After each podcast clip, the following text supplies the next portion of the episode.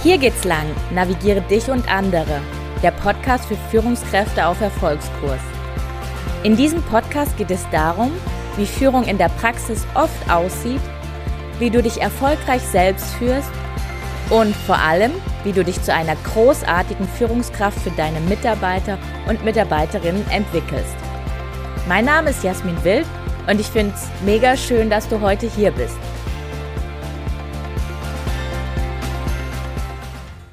Hallo und schön, dass du da bist. Hier ist, wie schon die letzten Male, nicht Jasmin, sondern Pia. Als Babypausen-Podcasterin von Jasmin versorge ich dich hier mit Inputs zum Thema Teamentwicklung. Und heute schon mal gleich am Anfang ein Disclaimer. Die heutige Folge, die ist nicht nur was für Führungskräfte, sondern eigentlich für alle. Alle, die in der leitenden Funktion schon mal aktiv waren in einem der folgenden Themen in der Moderation von einem Workshop, von einem Meeting, von einem Brainstorming, jemand, der schon mal Inputs gemacht hat, der Vorlesungen vielleicht gestaltet hat oder Entscheidungsprozesse oder ein Seminar angeleitet hat. Also all das, all das, das sind Orte, wo man in Kontakt kommt mit Menschen aus verschiedenen Kontexten, mit verschiedenen Charakterzügen und Einstellungen. Und das betrifft ja super viele also super viele Berufsfelder, LehrerInnen, Führungskräfte, TutorInnen, Menschen, die in irgendeiner Form in der leitenden Funktion, zum Beispiel in einem Verein engagiert sind und so, so viele mehr. Also, alle sind heute eingeladen, mitzumachen, zuzuhören, denn ihr könnt alle was lernen. Da geht der Spaß nämlich schon los, weil was ihr alle gemeinsam habt, das ist der Umgang mit Menschen. Und ja, mit Menschen zusammenarbeiten, nachzudenken, zu reflektieren oder Ideen zu sammeln, das kann manchmal gar nicht so leicht sein. Wenn du wissen willst, wie du in solchen Situationen, also in einem Kontext, wo du vorne stehst und da ganz viele verschiedene Personen sind, wie du diesen Kontext moderieren kannst, wie du den leiten kannst und so dafür sorgen kannst, dass alle am Ende in einem Boot sitzen, dann bleib gerne dran. Heute geht es nämlich um den Zoo der Besprechungsteilnehmenden und vor allem darum, wie du ihn handelst. Wenn du genau hinhörst, dann kannst du am Ende der Folge diese typischen Besprechungsteilnehmer handeln und sogar mit ihrer Tierzugehörigkeit benennen. Mal schauen, ob wir das hinbekommen. Fangen wir mal an, indem ich dir eine Situation beschreibe. Die kennst du vielleicht auch oder hast du schon wahrscheinlich so ähnlich mal erlebt, wenn du in dem Kontext arbeitest, wie oben beschrieben. Du stehst vor einer Gruppe, circa zehn Personen, keiner kennt sich es gibt drei Stunden Zeit und diese Gruppe soll jetzt ganz fiktiv, sagen wir mal, die sollen Projektideen entwickeln. Zum Beispiel, ja, die sollen am Ende des Workshops herausfinden, was sind die Projektziele, was ist der Umfang von dem Projekt, was ist das Budget und der Ort. Die sollen vielleicht schon mal erste Etappenziele formulieren und die Zuständigkeiten von einzelnen Rollen verteilen. So, das ist jetzt mal die Zielsetzung. Es gibt drei Stunden Zeit, wie gesagt. Los geht's mit einem kreativen Brainstorming. Jeder soll einfach mal einwerfen, was fällt ihm ein. Und du bist eigentlich der Moderator in der Situation, aber du nimmst dich erstmal zurück und lässt das Ganze laufen. Und jetzt gucken wir mal, was passiert. Was kann in so einer Situation passieren? Und los geht's. Da ist sie auch schon die allererste Person, die hat in jeder Gruppe keine Angst davor, das erste Wort zu ergreifen. Und das macht sie und sie redet und redet und redet und nimmt sich Zeit. Also erstmal stellt sich diese Art von Person sehr, sehr gerne vor, erzählt von den Errungenschaften ihrer Karriere, von ihren bisherigen Projekten und dann, ja, dann kommt sie doch auch mal zu ihren Ideen, nimmt dessen Stift und das Flipchart, läuft nach vorne, schreibt mit und sagt, ach, das ist wahrscheinlich am einfachsten, wenn ich das ja mal kurz übernehme. Äh, ja, hat denn jemand hier eine Idee? Die anderen Teilnehmenden äh, sind ein bisschen schüchtern, aber werfen langsam nach und nach was ein. Und die Person vorne, ja, die kommentiert, die verwirft, die bewertet. Und an sich, ja, hat sie eigentlich jetzt schon die Kontrolle über den Workshop übernommen. Aber, nein, da unterbricht nach längerem Dialog von Person 1 eine zweite Person und fragt, ähm, ich will jetzt nicht stören, nur ganz kurz die Frage, soll ich das Ganze vielleicht mitschreiben? Und äh, es wurden jetzt auch schon wirklich viele Punkte genannt, aber ich frage mich, ob wir an diesem Punkt jetzt schon so bereit sind, überhaupt ein Projekt auf die Beine zu stellen. Und ich, ich bin mir auch irgendwie unsicher, ob wir dafür jetzt zu dem Zeitpunkt auch schon ja die richtigen Tools haben. Also ich tue mir jetzt total schwer, hier irgendwelche Tendenzen oder Entscheidungen zu treffen. Hm. Da schaltet sich auch schon eine dritte Person ein. Hm, ich weiß nicht, ob Mitschreiben hier jetzt eine gute Methode wäre. Das ist ja auch so ein total veraltetes Konzept. Vielleicht könnte man das Ganze in einem Brainstorming-Baum festhalten. Oder, obwohl ich mich auch insgesamt frage, mh, hm, sollten wir nicht eher eine ganz andere Projektidee entwickeln und erstmal ein bisschen größer denken an die Zusammenhänge, auf die sich das Projekt stützt und warum überhaupt in Projekten denken und nicht größer wir haben es bald geschafft, fast alle sind zu Wort gekommen, aber nein, Person 4 meldet sich noch. Noch größer? Nee, also wirklich nicht. Mir geht es hier eher ums Grundsätzliche und ich habe das schon so oft erlebt, irgendwelche Projekte und am Ende kommt dabei eh nichts rum. Also vertraut mir, ich habe das schon sehr, sehr oft gemacht und kann euch sagen, hm, das macht jetzt überhaupt keinen Sinn, an diesem Punkt jetzt ein Projekt zu entwickeln und außerdem verstehe ich gar nicht, was ich dabei tun soll. Dafür wurde ich nämlich ursprünglich überhaupt nicht engagiert. Da schaltet sich auch wieder Person 1 an, die ganz am Anfang, die redselige, und die gibt jetzt erstmal ihr Feedback zu dem Vorhergesagten und klärt, warum sie eigentlich noch gar nicht verstanden hat, was jetzt hier eigentlich die Vor- und Nachteile sein sollen. Und vor allem ist das ganze Problem ja eigentlich auch nur deshalb da, weil die Seminarleitung Ziele nicht richtig abgesteckt hat. Und worum soll es jetzt nochmal überhaupt gehen? Die Zeit läuft ab, es ist noch keine Entscheidung in Sift und keine Projektziele, Budgetumfang oder sonst irgendwas formuliert. Aber kein Problem. Da ist sie wieder die vierte Person, die wir vorhin schon gehört haben, die das Ganze irgendwie sowieso nicht so super findet. Und die sagt jetzt, ähm, ich weiß jetzt nicht, auf welchem Stand ihr seid, aber für mich wäre das jetzt keine große Sache, ein Projekt mehr oder weniger. Das wird aber so nichts. Das sehe ich ja jetzt schon. Also wir kommen hier sowieso nicht auf einen grünen Zweig. Oh, und was ist eigentlich mit dir da hinten? Du hast ja noch gar nichts gesagt. Okay, okay, okay, okay. Alles auf Anfang. Hier ist jetzt ganz schön was aus dem Ruder gelaufen. Aber warum eigentlich?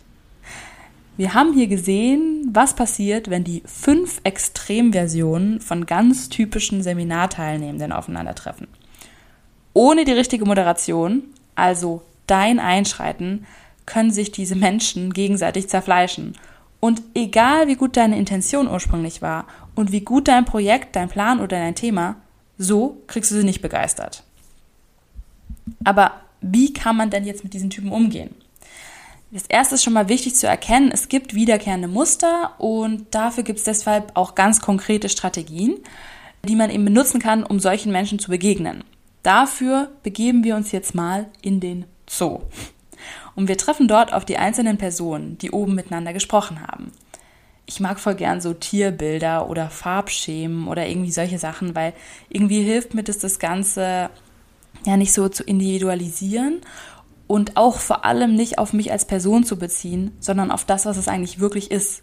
Es ist eine Situation mit verschiedenen Charakteren, die sich an einem Ort begegnen, in dem du als Moderatorin den Handlungsspielraum hast, etwas zu beeinflussen. Also nimm's nicht persönlich, wenn deine, ja, deine Autorität in Frage gestellt wird oder eine super große Unsicherheit erstmal in der Gruppe vorherrscht oder jemand total negativ ist und erstmal alles blöd findet, was du vorschlägst. Du musst das alles nicht persönlich nehmen, denn es ist nicht persönlich zu nehmen. Es lässt sich ganz einfach erklären und zwar anhand von ja, Charakterzügen. Natürlich und das muss ich auch noch mal kurz sagen, geht es natürlich auch in solchen Workshop-Situationen um die Vorbereitung, um die Tools, die du mitgebracht hast, um ja die Methode, die du dabei hast. Aber auch mit der besten Methode können dir die bestimmten Charaktertypen einen Strich durch die Rechnung machen. Deswegen müssen wir auch, wenn wir super vorbereitet sind, richtig geile Methoden dabei haben, wissen, wie wir spezielle Besprechungsteilnehmer handeln können. Und das machen wir jetzt. Wir gehen jetzt mal konkret rein und schauen uns den ersten Besprechungsteilnehmer an. Übrigens findest du auch noch eine ausführliche Übersicht zu den typischen Tieren und den Haltungsspielräumen in den Shownotes von dieser Podcast-Folge. Also, wer wäre sie nochmal die erste Person? Das war die, die sehr, sehr gerne redet und sehr gern direkt die Führung in einer Diskussion übernimmt. Und dabei öfter als gedacht die Gruppe aufhält. Bei mir triggert das immer irgendwie was, weil ich oft das Gefühl habe, so, hey, Hier soll es eigentlich fair zugehen und jeder soll zu Wort kommen. Nimm bitte nicht so viel Raum ein. Aber ja, da muss ich auch aus meinem Mindset raus und verstehen, dieser Leitwolf hier, der denkt wahrscheinlich gar nicht in die Richtung. Um zu verstehen, wie wir mit diesem Leitwolf, mit dem Leader, mit dieser Person umgehen sollen, ist es vor allem spannend herauszufinden, was motiviert denn den Leitwolf? Macht. Denn das ist es, was sich dieser Leader-Typ, dieser Leitwolf wünscht. Das ist, was ihn antreibt. Er will gesehen werden und er will Macht haben im Entscheidungsprozess. Er will den Entscheidungsprozess vor allem auch mitformen. Und da steckt dann eigentlich auch schon der Hack, um ja mit diesem Leitwolf, mit diesem Typen Menschen umzugehen. Statt ihm diese Macht direkt zu entziehen, indem du ihn unterbrichst oder ja ihm sagst, das ist jetzt nicht dein Ort, ist es tatsächlich spannend, sich zu überlegen, wie man dieser Person in einem angemessenen Rahmen, in einem abgesteckten Rahmen, diese Macht auch zugestehen kann. Es geht jetzt nicht darum, dass du dann dieser Person sagst, so, äh, du bist jetzt der Zeitwächter und damit hast du dein Machtbedürfnis befriedigt, indem du checkst, dass keiner zu lange redet, sondern wirklich, also, die sind ja auch nicht blöd, diese, dieser Typ durchschaut dich dann auch, sondern wirklich eine Aufgabe dieser Person überträgst, wo sie das Gefühl hat, hier kann sie Verantwortung übernehmen. Denn diese Typen haben oft was auf dem Kasten und das wollen wir auch nicht verschenken für unseren Workshop. Deshalb würde ich mir konkret überlegen, welche wichtige Rolle könnte dieser Mensch im Projekt einnehmen und die würde ich ihm dann auch vielleicht ganz am Anfang schon zuteilen. Zum Beispiel sagen, ey, ich habe schon gemerkt, du hast richtig gut drauf, hier zu präsentieren. Vielleicht könntest du ja die, die Kundenpräsentation leiten oder die übernehmen oder die wichtigen Interviews führen, weil ich merke, du kannst echt gut mit Menschen. Also dir überlegen, was ist eine Sache, woran dieser Mensch Spaß hat und dem dann auch direkt diese Rolle übertragen. Am besten am Anfang, dann fühlt er sich nämlich direkt gesehen und muss nicht mehr um die Aufmerksamkeit buhlen, wie dieser Typ es eben oft gerne macht und ihm eben auch zeigen, hey, ich leite hier den Workshop und nicht du. Du nimmst ihm den äh, Flipchart, den Stift aus der Hand und stellst dich selbst ans Flipchart. Trotzdem nochmal ein allgemeiner Tipp, äh, was das Thema Fairness in Bezug auf Gesprächszeit betrifft, weil ich, ich oft hier irgendwie frustriert bin davon, wenn in Workshops ja immer nur die gleichen zwei Personen zu Wort kommen und die anderen so ein bisschen überquatschen. Natürlich ist es jetzt je nach Kontext angemessen oder nicht, aber eine Möglichkeit ist auf jeden Fall Redezeitbegrenzung. Wenn es um Zeit geht, dann kann man einfach vorher klar machen, hier soll jeder gleich zu Wort kommen, deswegen checke ich, dass eure Redezeit nicht über fünf Minuten pro Person geht. Und was ich manchmal auch mache und dann auch wirklich durchziehe, ist Redekarten vorher mir malen. Also eine Karte, die orange ist, eine Karte, die rot ist. Und wenn jemand sozusagen in seiner letzten Minute Redezeit ist, ihm die orangene Karte zu zeigen und ja, wenn die Redezeit vorbei ist, die rote Karte zu heben, um zu zeigen, hey, du hattest jetzt deine Worte, du hattest deine Wortmeldungszeit aufgebraucht. Und da muss man eben auch einfach manchmal reingehen und unterbrechen. Das ist wahrscheinlich schwer, muss aber sein und ist vor allem fair im Sinne der anderen, die im Raum sind. Also geh rein, wenn sich die Person verstrickt.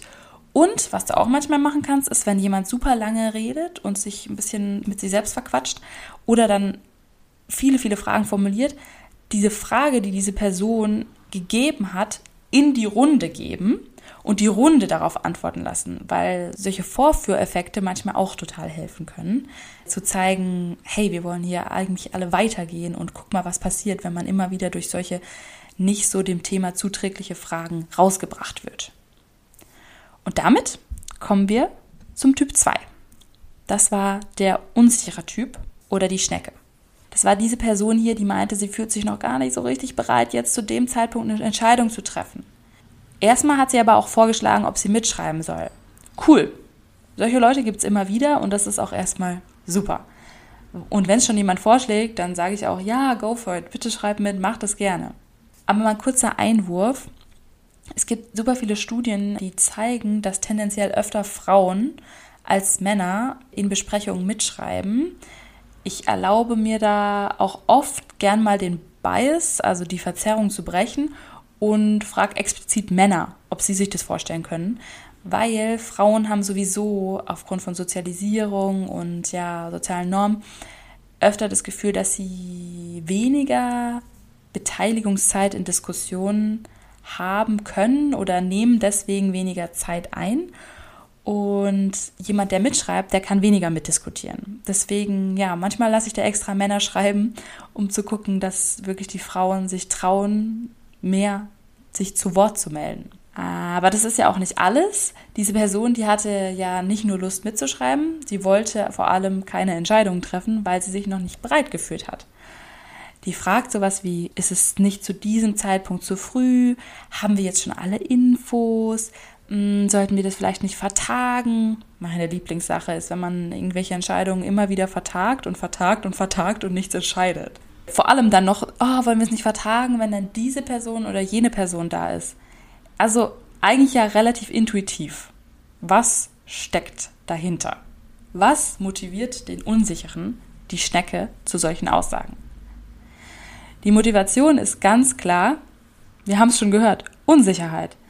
Und da liegt eigentlich auch schon der Hack, um diese Person in ja, ihre Unsicherheit zu nehmen. Nämlich indem du in deinem Seminar Sicherheit vermittelst. Und das geht auch ganz einfach über Sprache. Da gibt es verschiedene Szenarien. Ich habe jetzt mal drei mögliche. Erstens, du kannst betonen, dass du Erfahrung hast mit dieser oder jener Challenge und dass es ganz natürlich ist, dass man sich nie zu 100% sicher sein kann.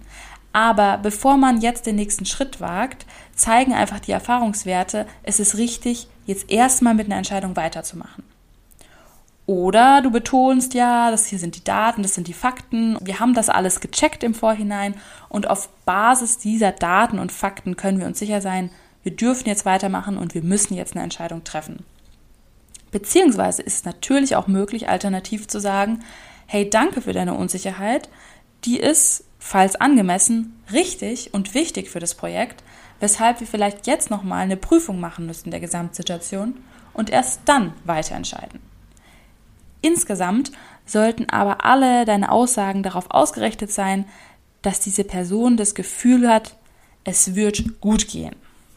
Okay, zweite Person abgehakt, dritte Person. Sehr interessanter Typ der Besserwisser, der Fuchs. Das ist eins von meinen Lieblingen, weil ich privat viel mit so einer Person zu tun habe. Und das sind einfach die richtig klugen. Die haben statt einer Aufgabe zu tun, erstmal, ja, die Frage nach dem großen Ganzen, die stellen erstmal alles in Frage. Das sind die Schlauen, die eigentlich wirklich viel wissen. Im besten bzw. schlechtesten Fall kennen die sich sogar besser aus als du selbst. Und das wissen sie auch. Und deshalb fordern sie dich heraus und die stellen provokante Fragen und die zeigen auch nach Aussagen, dass sie hier wissenschaftlich und wissenstechnisch überlegen sind. Aber eigentlich sind solche Menschen super wichtig für dein Projekt. Und die sind sehr zuträglich. Denn sie machen das bulletproof, also die checken, dass alles kugelsicher ist und pointiert und klar ist. Nur, wie kannst du sie einbinden, ohne dass sie deine Autorität untergraben und diese in Frage stellen oder die anderen Teilnehmer mit ihrem Wissen verunsichern oder mundtot machen? Weil das kann wirklich auch passieren. Also ein super schlauer Besserwisser-Fuchs kann dafür sorgen, dass die anderen sich nicht mehr trauen, was zu sagen. Dafür ist wie auch bei den anderen Tieren wichtig zu verstehen, was motiviert den Fuchs. Der schlaue Fuchs ist motiviert durch Wissen. Denn dieser Person geht es ja um Zahlen, um Daten und um Fakten, um Konkretes. Sie will Beweise, sie will Klarheit und sie will auf Basis von Verstand Entscheidungen im Team treffen. Und auf dieser Motivation, auf dieser Basis von Wissen kannst du auch ganz klar den Umgang oder eine Handlungsstrategie ableiten. Mache die Person zum Experten für ein Thema, für das sie brennt. Reagiere also zum Beispiel so, dass du sagst, hey, hervorragender Punkt. Ich merke schon, Sie sind super gut informiert. Gern kommen wir darauf nochmal zurück, wenn es konkret um dieses Thema XYZ geht, zu dem Sie sich gerade äußern. Dazu können Sie ja dann an dem Zeitpunkt die inhaltliche Einführung übernehmen. Ich glaube, das wäre super wertvoll dafür, dass unser Projekt gelingt. Zeig der Person also, du schätzt sie wert und du schätzt wert, dass sie so informiert ist und sie darf auch strahlen. Und zwar dann, wenn es für deinen Workshop zielgerichtet ist. kommen wir zur vierten Person und dann erst zur ganz spannenden, der fünften. Die vierte, das ist die, die wir bisher nämlich noch gar nicht gehört haben. Und das ist auch ganz typisch.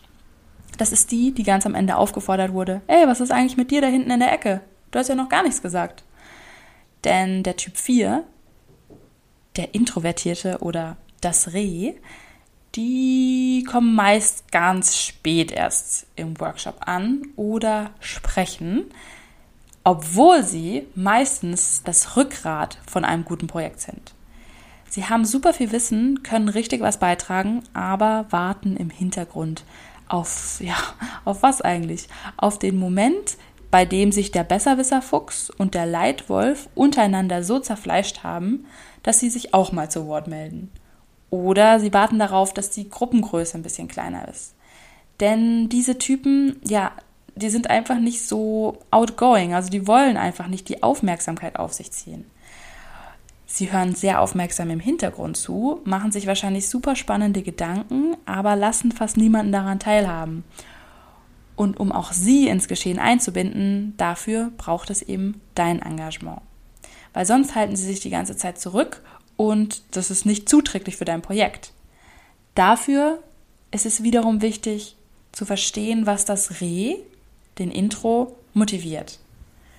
Oft ist die Motivation ja auch schon der Weg für den Umgang mit den verschiedenen Personen. Die Motivation des Rehs ist Anleitung. Rehe lieben klare Formulierungen. Sie wollen gern den Erwartungshorizont von deinem Projekt kennen und daran konkret arbeiten weil Rehe sind meistens auch oft Personen, die eher ins Eiern kommen, wenn es keine klaren Formulierungen oder Erwartungen gibt.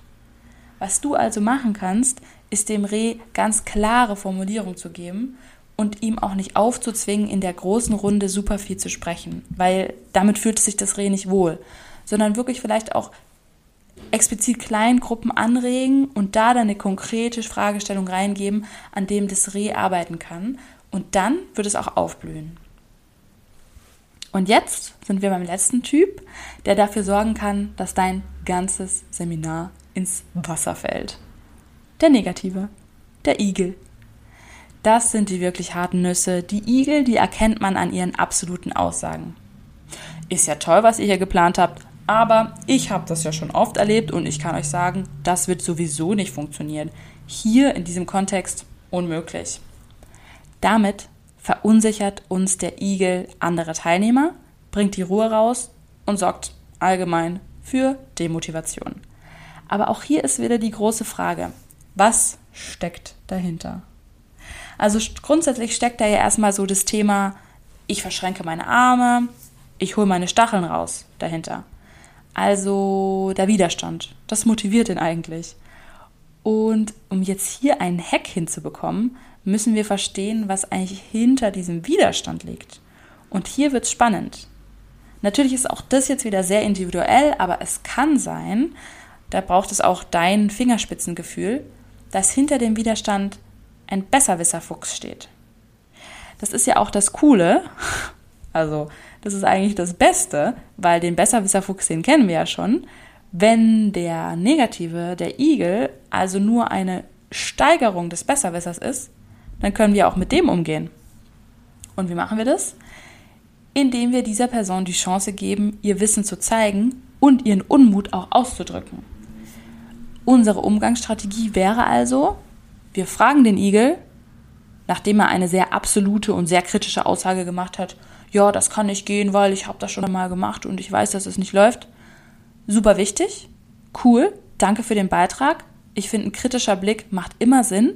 Aber wie kommen Sie dazu? Für uns wäre es jetzt super wichtig zu verstehen, woraus es aus Ihrer Sicht hakt und dann können wir diese Hürden ausmerzen.